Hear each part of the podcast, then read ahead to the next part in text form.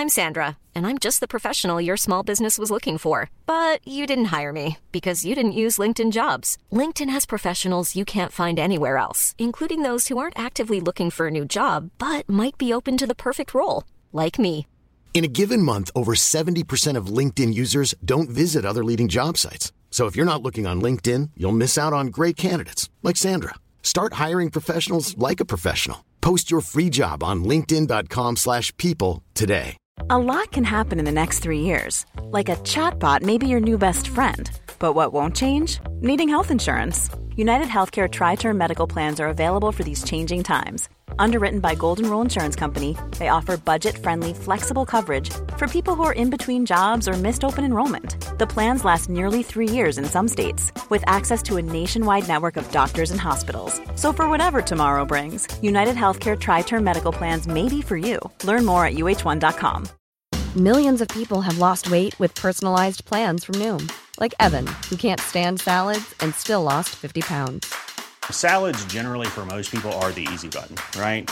For me, that wasn't an option. I never really was a salad guy. That's just not who I am. But Noom worked for me. Get your personalized plan today at Noom.com. Real Noom user compensated to provide their story. In four weeks, the typical Noom user can expect to lose one to two pounds per week. Individual results may vary. Bonjour à tous et bienvenue dans ce nouvel épisode du podcast Advocate. Je m'appelle Valentin Tonti Bernard et j'ai décidé de créer ce podcast pour vous permettre de découvrir la vraie vie des avocats. Quel est leur parcours, quelles sont leurs activités, mais surtout quel est leur business? Anomia, c'est un cabinet de conseil en stratégie exclusivement dédié au cabinet d'avocats. Notre objectif est de permettre aux avocats d'atteindre leurs ambitions en utilisant les méthodes de l'entreprise appliquées à la spécificité des cabinets d'avocats. Et concrètement, ce qu'on fait, c'est de la formation business, du coaching business ou encore des missions de conseil en stratégie à l'intérieur des cabinets. Si vous souhaitez découvrir un petit peu nos travaux, je vous invite à vous rendre sur www.anomia.fr, rubrique ressources, boîte à outils, pour découvrir l'ensemble des guides que nous avons pu réaliser sur le développement commercial, sur l'acquisition digitale, sur le recrutement, sur le management et sur beaucoup d'autres sujets. Aujourd'hui, dans ce nouvel épisode du podcast, j'ai le plaisir de recevoir Maître Anne Vauchet. Anne a été la directrice de TAGE au niveau français. Elle intervient aujourd'hui dans le cabinet d'avocats qu'elle a créé avec son associé, le cabinet ASBV. Dans cet épisode, elle vous parle de son parcours, de son activité, de son implication au sein de la profession. Je ne vous en dis pas plus et je vous laisse découvrir ma conversation avec Anne Vauchet. Si ce podcast vous plaît, n'hésitez pas à en parler autour de vous, à le diffuser, à le partager, à réagir. C'est grâce à ça qu'on continue à en réaliser. Bonne écoute eh bien écoutez, bonjour maître Anne Vaucher, je suis ravi de vous recevoir aujourd'hui dans nos locaux puisque vous m'avez été recommandé par quelqu'un que j'apprécie énormément, euh, Mathieu de la Vittoria, qui est déjà passé sur ce podcast. Merci beaucoup d'être présente Anne Vaucher. C'est moi qui vous remercie Valentin.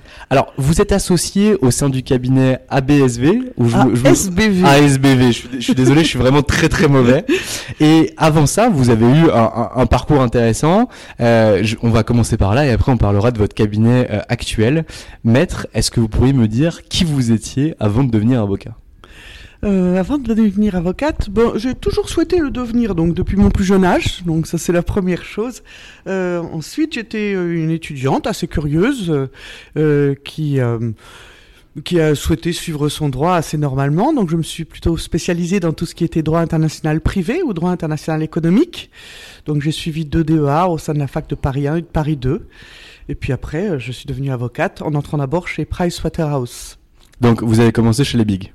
J'ai commencé chez les Big et j'ai fait une très grande partie de ma carrière chez les Big. Donc chez Pricewaterhouse, c'était euh, en, euh, en 1989 et c'était euh, plutôt un petit cabinet. Hein. C'était pas du tout grand, on était peut-être une trentaine, j'imagine, au moment où ça a débuté. C'était l'ancien cabinet Moisin. Et là, j'ai fait mes premières armes, donc mon apprentissage en matière de fiscalité des personnes. En fait, j'avais un peu choisi euh, la matière qui m'intéressait, c'était le droit international privé, donc l'état des personnes, et je n'ai pas trouvé exactement un cabinet qui m'offrait cette opportunité de pouvoir travailler dans ce domaine. Donc je suis allé chercher ce qu'il y avait de, de plus proche selon moi, et c'était la fiscalité internationale des personnes, donc la mobilité internationale. Et chez Pricewaterhouse qui proposait cette, cette option. Et concrètement, qu'est-ce qu'on fait quand on travaille sur la mobilité internationale des personnes? Quand on est jeune, on fait beaucoup d'apprentissage qui consiste d'abord beaucoup à, euh, dans la préparation des déclarations pour tous les salariés impatriés ou expatriés, c'est-à-dire les salariés qui sont envoyés depuis les entreprises françaises vers l'extérieur, vers l'étranger, et puis les étrangers qui viennent travailler en France pour des sociétés américaines, anglaises ou autres étrangères. Et donc là, on va s'occuper de leur système fiscal, donc de leur expliquer euh, la fiscalité française, de leur expliquer euh, les systèmes qui vont faire qu'ils vont être égalisés fiscalement, c'est-à-dire que l'entreprise va essayer de réduire, de neutraliser l'augmentation fiscale liée à leur transfert, donc en payant une partie. Donc il faut expliquer tous les systèmes d'impôt théorique et tous ces éléments-là. Donc au début, on commence par une, une phase d'apprentissage, mais l'avantage de cette matière, c'est qu'on va très très vite rencontrer les clients.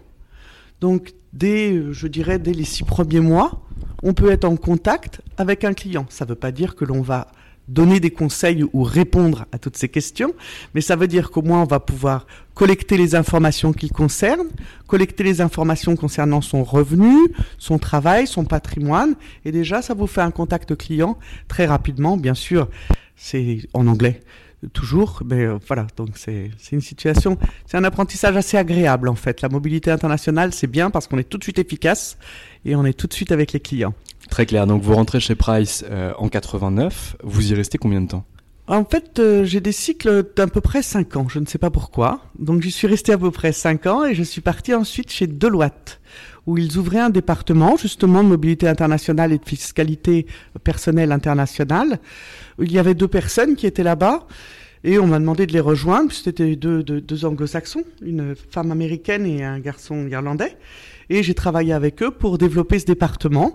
Donc euh, là, c'était un peu, ça devient un peu plus euh, large puisqu'on va s'occuper de, euh, de procédures de transfert pour les sociétés qui vont créer une filiale dans un autre pays, par exemple.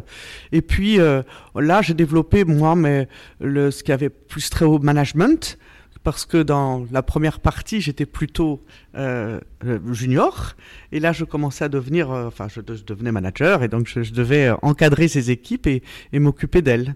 Et c'était un plaisir. J'aime beaucoup travailler avec les gens et former les, les plus jeunes.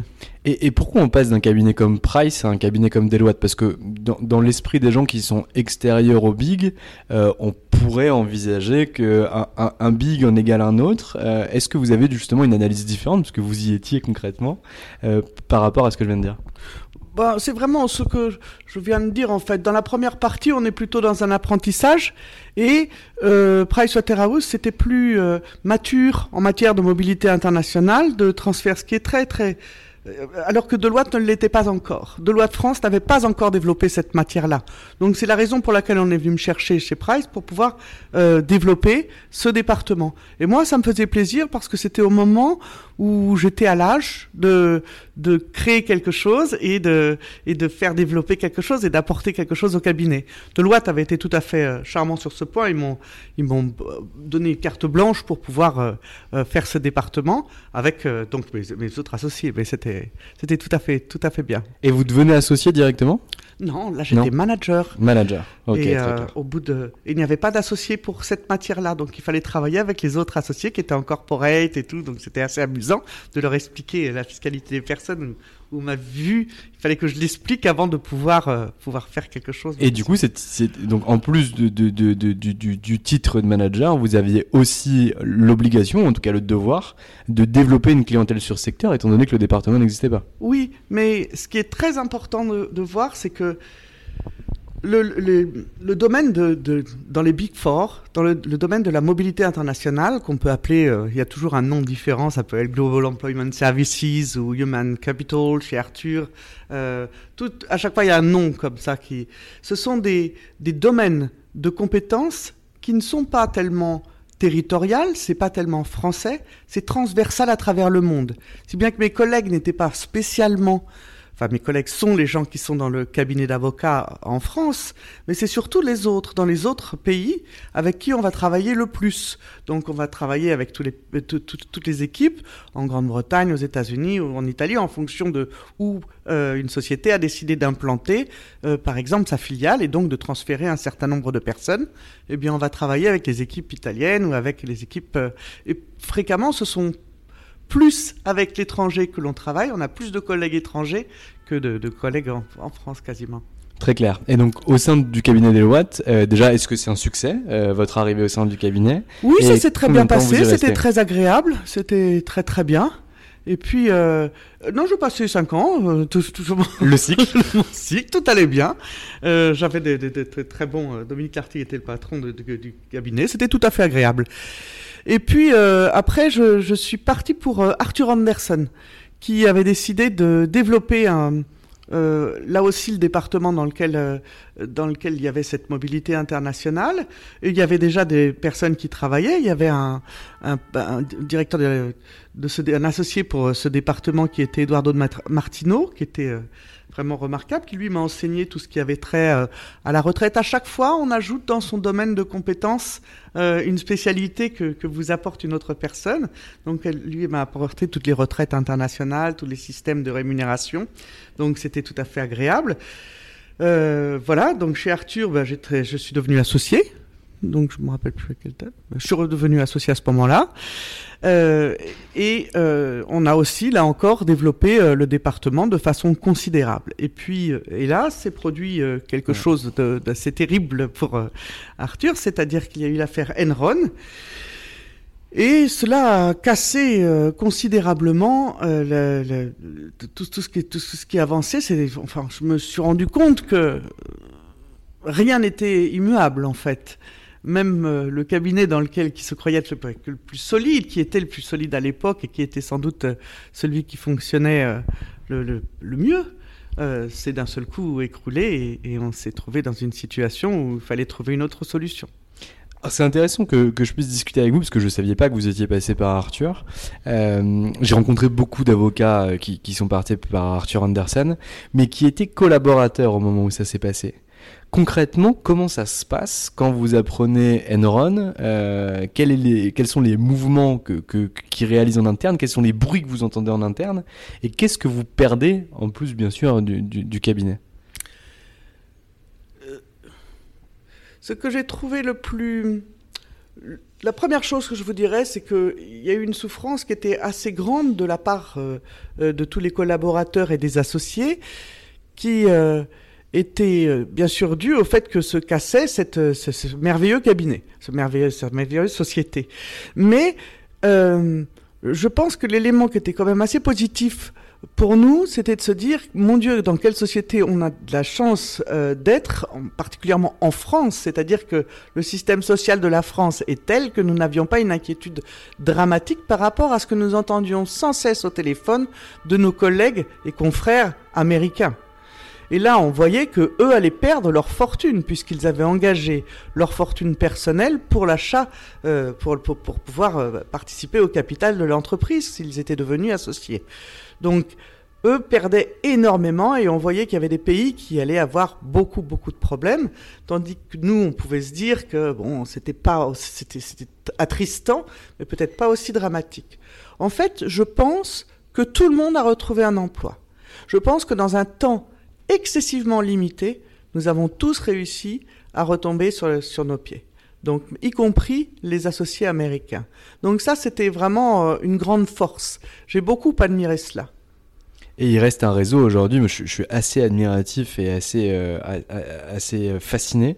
Euh, 20 ans après, euh, tout le monde est encore, fait encore partie des réseaux Arthur, parle encore d'Arthur comme étant vraiment un drame.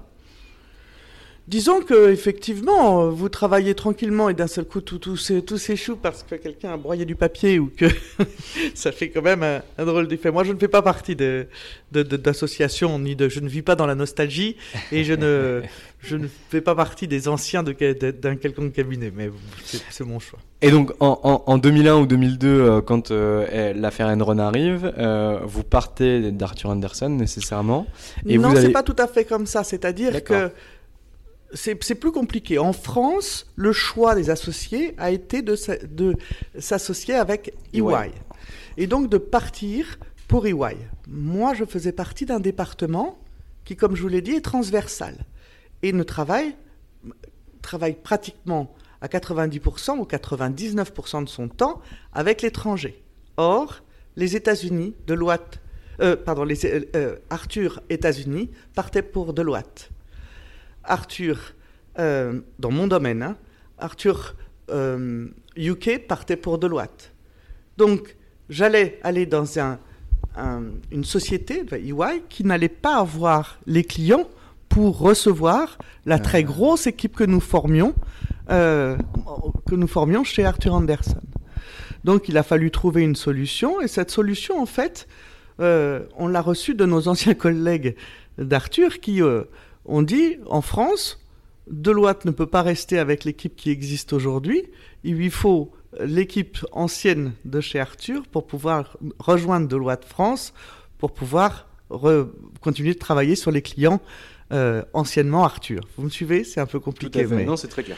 Voilà. Et donc, euh, c'est ainsi qu'ils nous ont demandé de bien vouloir rejoindre. Et une partie de l'équipe a rejoint EY, une partie de l'équipe a rejoint Deloitte. Et donc là, vous rejoignez Deloitte, et qu'est-ce qui se passe?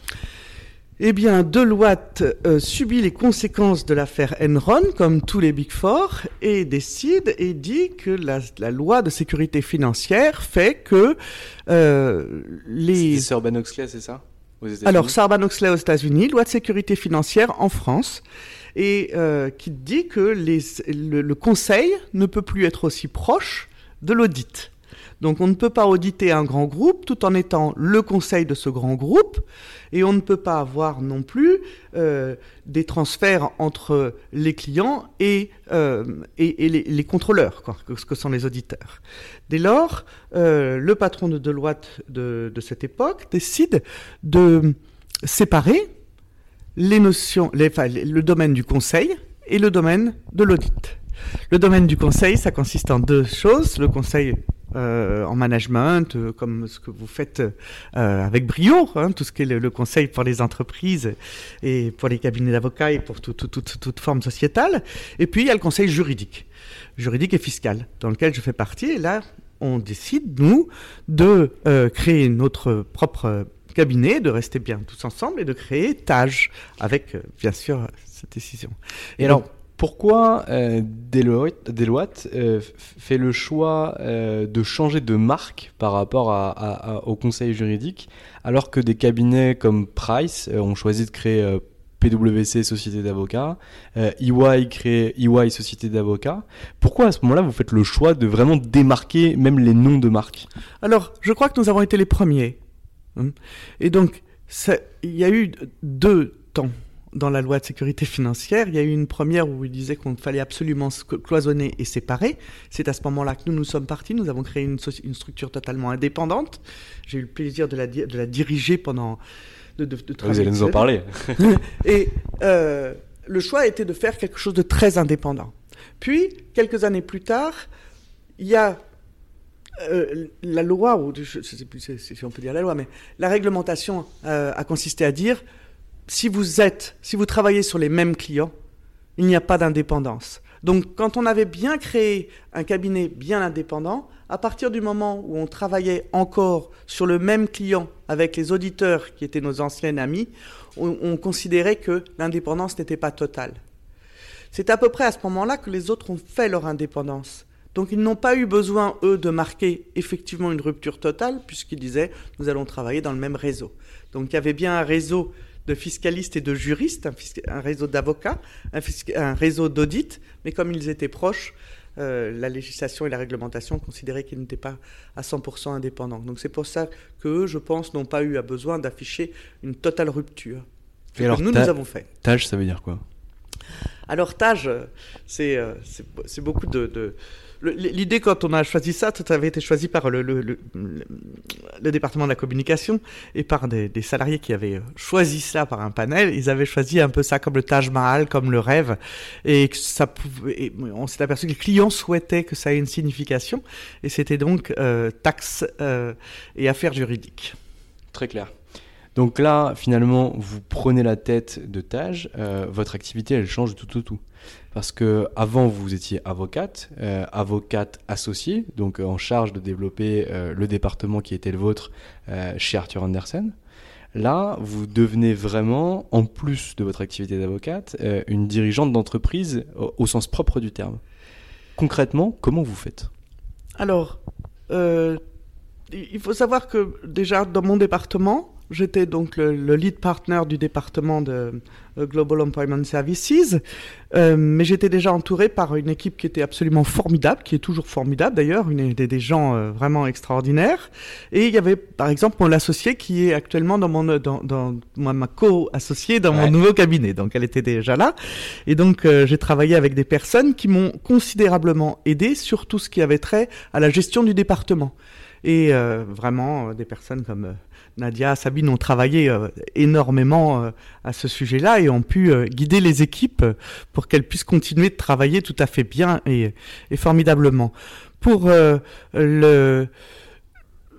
diriger l'entreprise, j'étais entouré d'un conseil d'administration qui était vraiment tout à fait remarquable. Et de surcroît euh, un des administrateurs qui s'appelle Gérald Fougera euh, c'est toujours euh, m'a toujours expliqué comment faire pour me donner les conseils pour pouvoir que je puisse continuer de, de, de, présider cette cette société. Donc voilà j'ai été bien entouré. Très clair. Et, et, et, vous êtes fier de quoi dans, dans, dans, le projet que vous avez eu chez Tage, dans la direction de Tage? Quels étaient les grands projets que vous vouliez absolument mener? Je je suis fier de la réussite de cette société. Elle a vraiment, ça a été vraiment une très grande réussite, une libération pour les associés, euh, une, euh, je pense que un épanouissement considérable dans la société. Mais il faut vous dire qu'après que je suis parti de, de chez Tage, ils ont réintégré Deloitte. Donc euh, je, je, ne peux pas dire que ce soit une réussite éternelle puisque euh, il y a eu dès, mon départ une réintégration euh, au sein du au sein de Deloitte. Mais moi j'étais très très fier. J'ai trouvé que c'était vraiment emballant, formidable. Et, lorsque vous étiez donc présidente du conseil d'administration de Tage, Tâche comptait combien d'effectifs euh, à l'intérieur de cette société? Euh, Je pense que nous étions 400. 400 personnes, 400 euh, salariés au sein de la au sein de Tâche, oui. répartis entre combien de bureaux?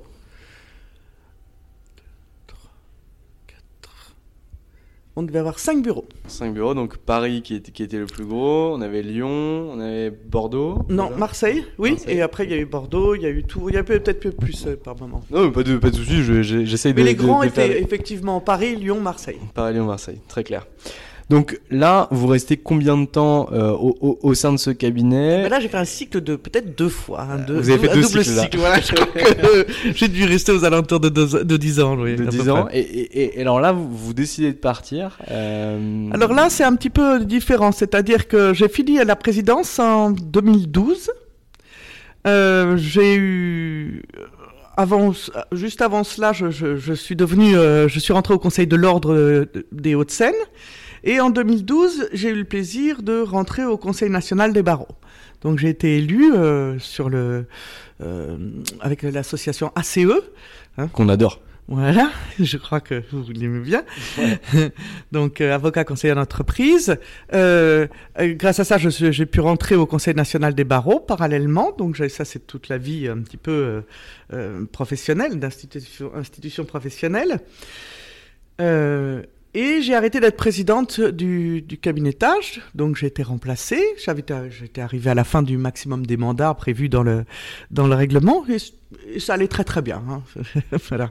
Et euh, je, suis euh, restée, je suis restée à maman. Et puis euh, la situation, je pense que la façon dont les Big Four ont souhaité servir leurs clients n'est plus devenue tout à fait la volonté que je voulais avoir de servir mes propres clients. Vous pourriez un peu nous l'expliquer euh, concrètement? Oui, mm. euh, tout à fait. Donc, je pense que les, les grands cabinets d'audit, euh, les grands cabinets, même pour le conseil juridique et fiscal, ont décidé un petit peu de, de changer un petit peu la, la donne et de dire qu'ils n'allaient pas répondre enfin, leur premier élément n'était pas de répondre à une demande d'un client, mais plutôt d'offrir un service ou un produit qui correspond à la demande du client. Donc, ça consiste à aller chercher, à essayer de comprendre, devancer la demande euh, de, de, la clientèle et d'élaborer, avant même que cette clientèle ait forcément, compris ce qu'il désirait, d'élaborer le produit ou le service qui va correspondre à son besoin. Donc il faut un petit peu faire de la prospective pour devancer un peu les choses, pour avoir le temps de pouvoir préparer le service et le présenter sous la forme d'un produit. Donc l'élaboration de tout ça a été absolument passionnante. C'était vraiment tout à fait agréable. Euh, donc on a beaucoup travaillé sur ces sujets-là. Mais au bout d'un certain temps, on s'aperçoit que euh, si on produit quelque chose qui est du prêt-à-porter, il faut aussi pouvoir offrir de la haute couture pour rester un petit peu toujours dans l'innovation ou dans ces choses-là. Or, le choix euh, des Big Four a été beaucoup de faire au contraire une sorte de euh, production qui n'allait pas forcément vers un département haute couture, si bien qu'on n'avait plus vraiment quelque chose qui vous menait vers, vers une innovation qui, qui pourtant a un besoin absolu. Donc j'ai trouvé qu'on on, contraignait un petit peu nos clients à choisir le produit qu'on leur offrait.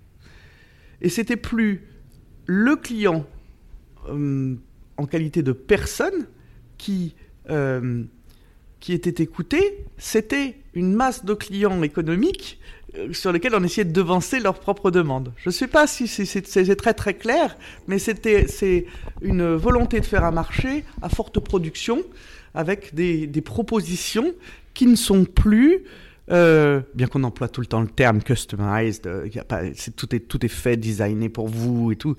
Pour de vrai, euh, c'est plus, le client n'est plus en lui-même le roi. Je, crois que c'était, assez clair. En réalité, l'expression qui, à mon avis, le, résume le plus, c'est celle que vous avez utilisée au départ. Euh, c'était faire du prêt-à-porter. Donc on va sortir un t-shirt blanc, on va le laisser en plusieurs tailles, S, M, euh, XL, euh, XS, etc. Et le client pourra l'acheter s'il le souhaite. contrairement à la haute couture, on vient prendre vos mesures, on vient comprendre concrètement ce que vous voulez pour pouvoir le réaliser. Mais je, comprends parfaitement, c'est d'ailleurs qu'est la différence aujourd'hui entre les bigs et les lawyers, c'est que les lawyers, quasiment aucun lawyer ne fonctionne comme ça aujourd'hui. Oui, mais les lawyers devraient fonctionner un peu plus comme ça aujourd'hui. C'est là où il y a un juste milieu et qu'il faut trouver. Il y a vraiment. On est tout à fait d'accord. Donc là, vous décidez finalement que le modèle qui est proposé par les bigs, et en tout cas les choix stratégiques. J'ai trouvé ça fantastique de, la mise en place, l'idée. Euh, je regrette certains éléments, mais qui sont dus à ces législations de la loi euh, de sécurité financière ou à la responsabilité des avocats dont on pourra parler ou les responsabilités financières. On a segmenté la totalité des produits offerts ou des services euh, prodigués par les Big Four pour et c'est pareil dans les systèmes bancaires, dans les banques, on segmente pour que les gens ne soient plus n'aient plus connaissance exactement de tout euh, qui ne soit plus responsable de tout parce que tout le monde refuse un peu sa responsabilité, ce qui est euh, vraiment un élément qui est négatif dans le bon conseil que l'on peut donner à un client, le conseil approprié.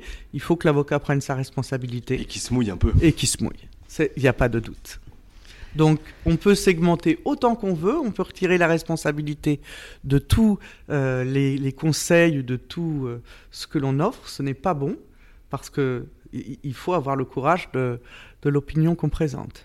Je suis assez d'accord. Donc là, vous décidez que finalement, c'est plus la façon dont vous avez envie d'exercer. Vous avez envie euh, de venir ou de revenir euh, sur du sur-mesure. Et là, qu'est-ce que vous décidez de faire?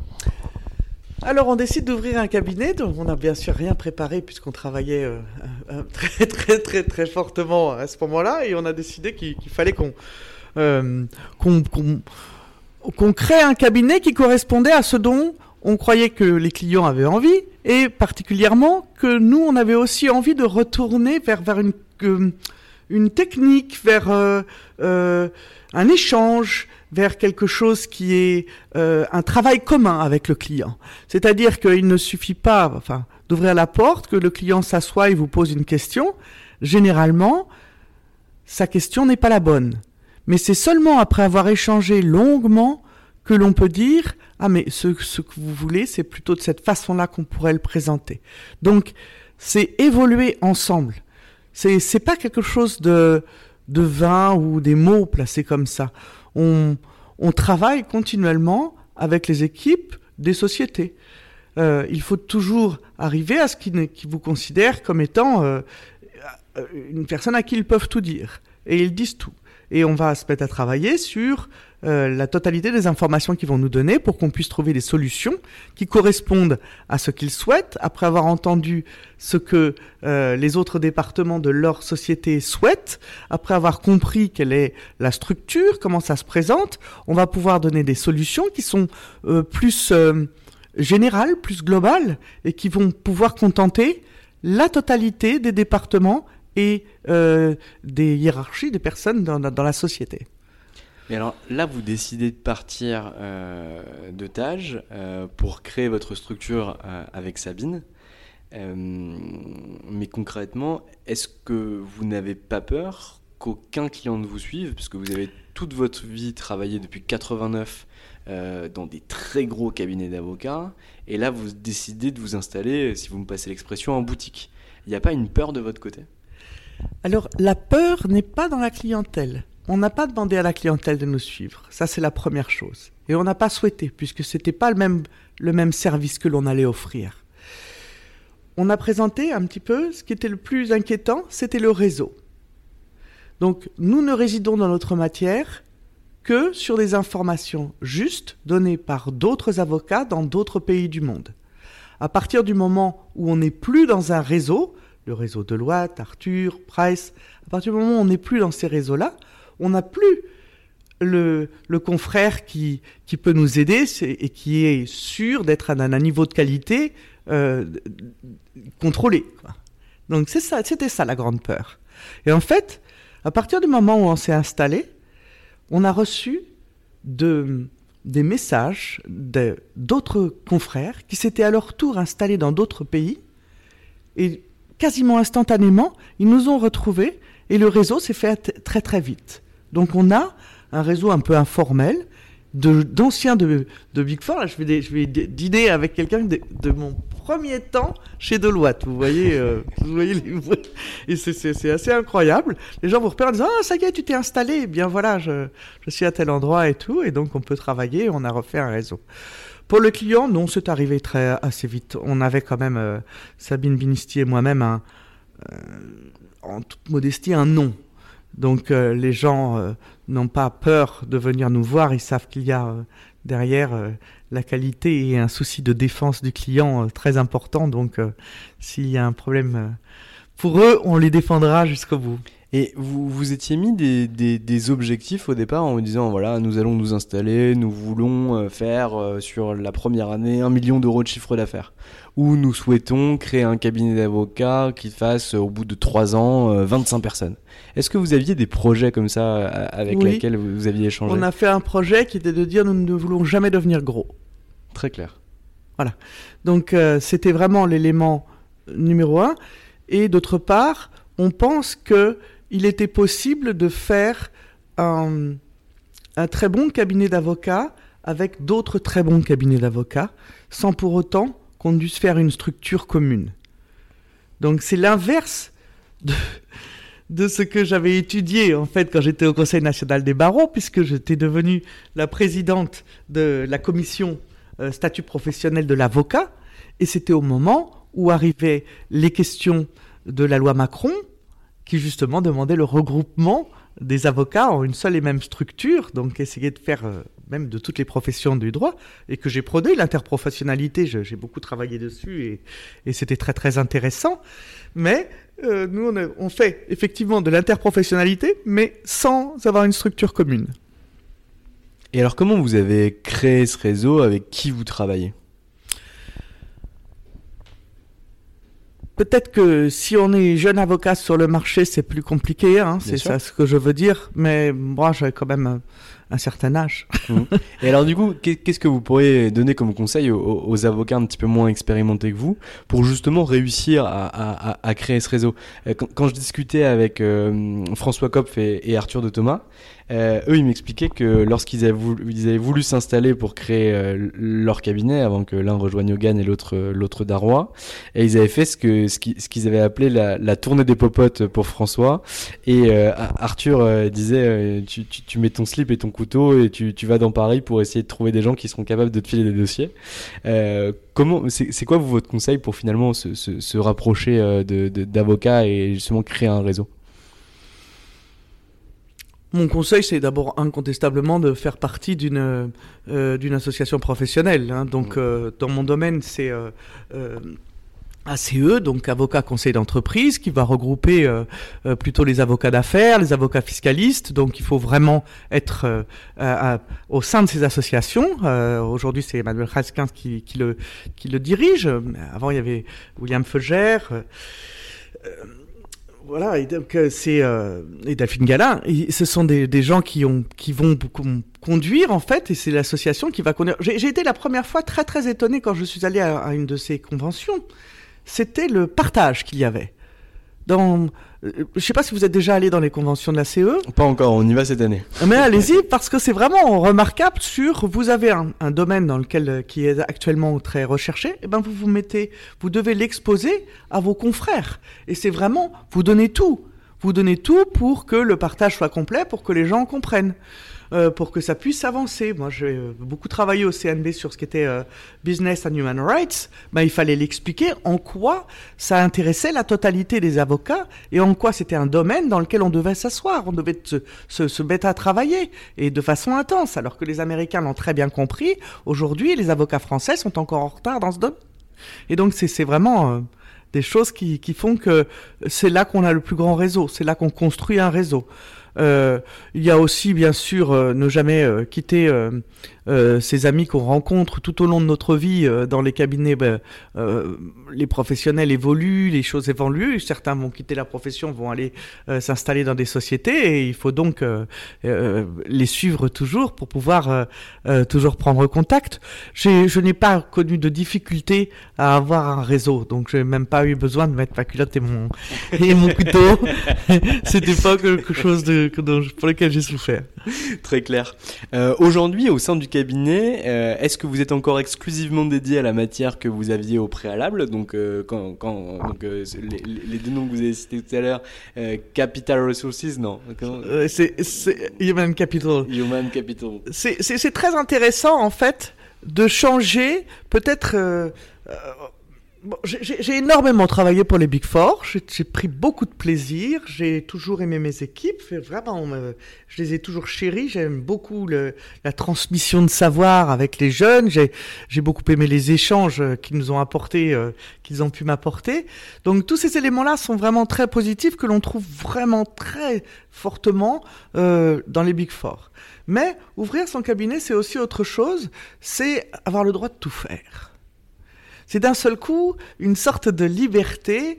Et si un sujet vous intéresse euh, passionnément, alors vous avez le droit de vous y adonner. Et ça ne, alors que dans les, les, grands cabinets, on est forcément avec une étiquette de votre domaine de compétence et vous ne pouvez pas en changer. Sinon, vous risquez bien sûr de marcher sur les pieds de quelqu'un d'autre ou euh, vous risquez de ne pas être au niveau de, de, ce qui euh, de ce qui a été souhaité. Donc là, on a le droit de tout faire. Donc oui, on a considérablement augmenté notre euh, notre domaine de compétences. On est beaucoup à travailler sur tout ce qui est euh, la rémunération des dirigeants. On est beaucoup aussi dans le coaching c'est-à-dire que euh, sous le sous l'idée d'une assistance juridique, en fait, on va beaucoup aider les les cadres supérieurs ou euh, ou les dirigeants à comprendre quelles sont les choses qui arrivent dans l'entreprise, quels sont les les, les, tourments qu'ils peuvent connaître ou euh, comment faire pour avoir une évolution euh, plus importante. Et puis d'autre part, euh, on travaille dans un domaine qui est aussi intéressant, c'est les, les, négociations de rémunération ou, euh, ou les embauches. On travaille avec euh, beaucoup avec les cabinets de recrutement qui vont recruter des dirigeants dans d'autres pays, puisque le candidat, par exemple, peut être euh, sélectionné dans un pays étranger, et il faut le convaincre de venir en France et de venir prendre euh, euh, la tête de la société ou une place importante. Et là, les cabinets de recrutement préfèrent nous appeler en disant, s'il vous plaît, essayez de comprendre la chose qui, va, qui, le retient ou qui, qui, au contraire va l'attirer, et puis organiser la rémunération pour qu'elle soit attractive selon ses, ses désirs de le désir de la personne, tout en travaillant bien sûr dans un budget fermé. Et donc on va euh, aménager les choses pour que tout le monde soit, qu'il y ait un contentement total à la fois de l'entreprise et euh, du candidat. Je suis en train de penser à un, dirigeant en même temps que vous parlez. Là, il y a, il y a Luca Di Meo qui a, qui a, pris la tête euh, de, de, de la direction générale de, de, Renault. Et avant ça, il était chez Fiat en Italie. Ensuite, il est parti chez Volkswagen en Allemagne. Et il est venu chez Renault en France. Et je me dis qu'un avocat comme vous, c'est extrêmement pertinent pour quelqu'un comme lui. Voilà, exactement. et on les suit. On les, et, on et on revoit effectivement toute la, toutes ces rémunérations et la législation qui s'applique à lui. Maître, euh, vous êtes euh, en fonction depuis 1989, ou plutôt en exercice depuis 1989. Euh, ça fait 43 ans que, que, que, vous travaillez. c'est quoi vos objectifs pour la suite? M'amuser. Vous amuser, ouais. Transmettre. Je ne sais pas euh, si la retraite va continuer d'évoluer parce que je crois que maintenant elle est à 67 euh, dans les objectifs de diverses personnes. Donc on va voir, mais euh, bon, je suis pas tellement pressé non plus de m'arrêter. j'aime bien mon travail, j'aime beaucoup cette profession. Je, la trouve très diverse, très protéiforme. tout le monde peut y trouver sa place et il faut pas avoir les deux pieds dans la même chaussure, donc il faut bien avancer. Et moi, l'avenir je le trouve. Euh, ce n'est pas quelque chose qui me ferait l'avenir. Au contraire, j'ai même envie d'y croquer. Très chouette. Euh, tout à l'heure, je vous ai posé une question en vous demandant de quoi vous étiez fier ou des projets que vous aviez voulu mettre en place euh, au, sein du cabinetage. je vais prendre le pendant opposé de cette question et vous demander ce que vous regrettez au cours de votre carrière ou un échec qui a été difficile pour vous ou quelque chose que vous auriez aimé faire autrement. Question est difficile. Ouais, elle l'est. Je crois que je regretterais rien parce que même ce que je n'ai pas aimé, ben ça m'a construit quoi. Donc euh, non, j'ai pas, j'ai pas quelque chose qui me semble dramatique. Parfait. Euh, on arrive à la fin de cet entretien. Euh, j'ai toujours pour habitude de laisser euh, la minute de mon invité, donc ça va être la minute Anne Vaucher. je vais beaucoup parler pour vous permettre de réfléchir à ce que vous avez envie de dire. Ça peut être à destination de vos équipes, de votre associé, des cabinets par lesquels vous êtes passé, de vos clients, de l'ACE, de tout et n'importe quoi. Et c'est la minute carte blanche de Anne Vaucher. Bien, dans cette minute, je tiendrai à remercier tout d'abord tous ceux qui, tous ceux qui m'ont construit et qui euh, ont fait de moi ce que je suis devenu. J'espère euh, au plus haut point euh, pouvoir continuer de cette façon-là. Je crois que je n'ai pas fait de mal à quelqu'un, donc ça c'est plutôt quelque chose que, que j'apprécie et qui me, me, fait très plaisir. J'ai pas non, je suis très satisfaite, ça va bien. Je, je, je ne dis pas que je suis je, je, sais, pas trop répondre à cette. Euh, je, je, n'y arriverai pas du tout à vous parler sur euh, comme ça. Euh, vous parler de moi, ça me. Aucun problème. en tout cas, si tout va bien dans le meilleur des mondes, moi je vous souhaite le meilleur pour la suite. je que votre activité continue comme ça. Vous aussi, et que je continue à entendre parler de vous en bien comme j'entends parler de vous. Ah, merci. Belle journée, au revoir. Belle journée, au revoir. Et voilà, c'est fini pour aujourd'hui. J'espère que cet épisode vous a plu. Pour découvrir tous les contenus qu'Anomia propose, vous pouvez vous rendre sur www.anomia.fr. Vous y trouverez des vidéos, des podcasts, des articles et également nos propositions de formation et d'accompagnement dédiées aux avocats, dédiées au business des avocats. Je vous souhaite une excellente journée et n'hésitez surtout pas à nous contacter. À bientôt. Hi, I'm Daniel, founder of Pretty Litter. Cats and cat owners deserve better than any old-fashioned litter. That's why I teamed up with scientists and veterinarians to create Pretty Litter. Its innovative crystal formula has superior odor control and weighs up to 80% less than clay litter. Pretty Litter even monitors health by changing colors to help detect early signs of potential illness. It's the world's smartest kitty litter. Go to prettylitter.com and use code ACAST for 20% off your first order and a free cat toy. Terms and conditions apply. See site for details. Mom deserves the best, and there's no better place to shop for Mother's Day than Whole Foods Market. They're your destination for unbeatable savings, from premium gifts to show-stopping flowers and irresistible desserts. Start by saving 33% with Prime on all body care and candles. Then get a 15-stem bunch of tulips for just $9.99 each with Prime. Round out Mom's menu with festive rosé, irresistible berry chantilly cake, and more special treats. Come celebrate Mother's Day at Whole Foods Market. Hey, it's Paige DeSorbo from Giggly Squad. High quality fashion without the price tag. Say hello to Quince. I'm snagging high-end essentials like cozy cashmere sweaters, sleek leather jackets, fine jewelry, and so much more. With Quince being 50 to 80% less than similar brands. And they partner with factories that prioritize safe, ethical, and responsible manufacturing. I love that. Luxury quality within reach. Go to quince.com slash style to get free shipping and 365 day returns on your next order. Quince.com slash style.